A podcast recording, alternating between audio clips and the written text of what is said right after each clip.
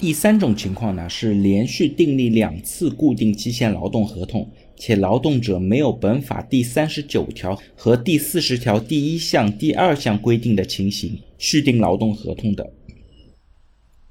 那对于这一项来讲呢，需要注意到用人单位可终止劳动合同的权限，在第一次劳动合同到期时，如果连续订立了两次固定期限劳动合同，在续订第三次劳动合同的时候呢，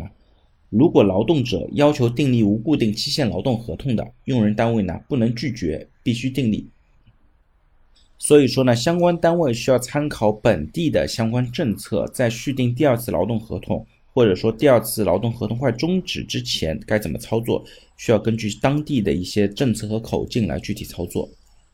比方说呢，在上海目前的口径呢，就算是第二次劳动合同到期了，那单位呢也是可以跟员工说你的劳动合同可以终止。但是呢，在北方的有些地方，这个口径呢还是不一样的。对于这个口径的统一呢，我们也是有待于国家能够给一个更加具体的司法解释或者一个操作的口径。